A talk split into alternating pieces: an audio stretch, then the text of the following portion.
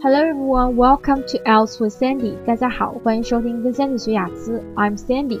那现在呢，我们又推出了一个新的栏目，就是我们要来赏析一些非常美妙的英文美文。今天推荐给大家这个文章呢，叫做《大海之甜美》（Beauty and Serenity of the Ocean）。Beauty 大家都知道是 beautiful 的名词，美。那 serenity 指的就是平静啊、恬静、宁静这样的一个感觉。不知道大家呢是不是都是在海边有这样海边生活的经历？但是大海确实能给人一种非常 relaxing 啊、放松、非常 peaceful、很平静、宽广的一种一种心境感受。那这个作者呢，他也是这样感觉的，所以他对大海的壮阔呀。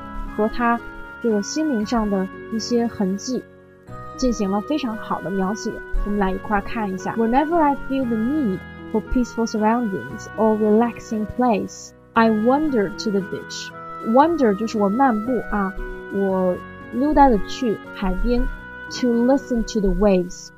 To 这个不定式引出的是一个目的，就是我去海边干什么呢？去听这海浪拍打石头的声音。还有这个文章的最后一段，我觉得非常好。他说：“我最爱的时光，My favorite time is when everyone has gone home， 是所有人都回家了，然后我独自一个人看着夕阳西下，然后看到空中的这个彩虹和此时的大海慢慢归于平静。那大海的这种甜美，是我觉得这一天最值得看一看的奇观。” But my favorite time is when everyone has gone home and I'm alone and just as the sun begins to set. Uh, sunset 大家都知道是夕阳。I see the beautiful colors of the rainbow in the sky and now calm ocean receding so it can have its rest too. 那这里边他对大海呢也是拟人化描写了。他说这个海水啊退去之后，它也开始休息了。那它奔腾了一天，它现在呢也归于平静了。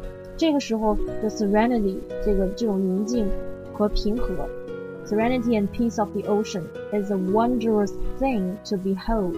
Behold 其实是一个文学化的 see 的代替的动词。All right，这就是我们今天的讲解。那现在大家可以一块儿来听一下，欣赏一下完整版的这篇美文。同时提醒大家，在旁边黄色的这个亮键点进去可以查看这篇美文的英文原文文本。Okay, I hope all of you love this passage. That's all for today's program. I'll see you next time. Bye.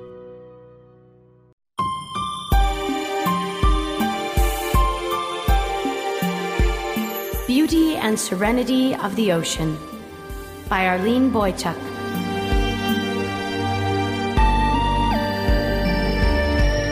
Whenever I feel the need for peaceful surroundings or a relaxing place, I wander to the beach to listen to the waves cascading along the shoreline in all their grace. Even though the waves are thundering up and down the coast with all the fury they can muster, I feel at peace just watching the seawater slap against the sand pebbles, tossing them about in a fluster. Maybe it's because of the turmoil I am in when I seek the serenity of those sounds, for it helps to calm me or that I just love the swishing, swashing of the ocean waves and the breezes that are so balmy.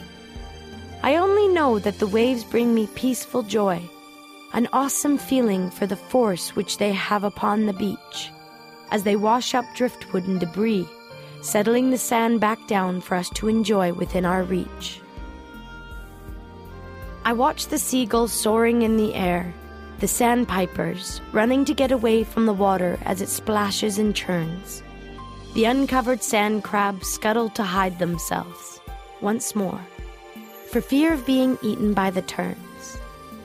I see the pelicans with their beaks full of fish, gathered from the ever pulsating watery waves, and I often wonder what is going on in the vast array of mysterious underwater caves. As I look out at the horizon, I see some floating ships, like castles on the water so icy blue, and all the fishing boats bouncing along, hoping for a full net of fish or two. I marvel at the dolphins jumping in the fishing boat's quake, looking for an enjoyable dish. for I am reminded that the ocean is full of different species of animals and fish. And then I hear, There she blows! as someone begins to jump and shout. For there on the surface of the frosty ocean, I can see a great whale's water spout, gushing into the breezy air and floating back into the water so cold and so dark, which reminds me of the geyser Old Faithful in Yellowstone Park. I spy a sea otter tapping his chest with a rock, trying to open the clam, oyster, or abalone that he captured for a delicious feed, and then frolicking once more amongst the many patches of seaweed. I watch the people sunning themselves, some strolling on the beach looking for that precious sand dollar or conch shell, to put to their ears and hear the ocean, which will remind them of the beach stories to tell. I can't help notice the children flying kites while running in and out of the beating waves, wanting more, and the dedicated surfers trying to find the biggest wave so they can ride it back to the shore.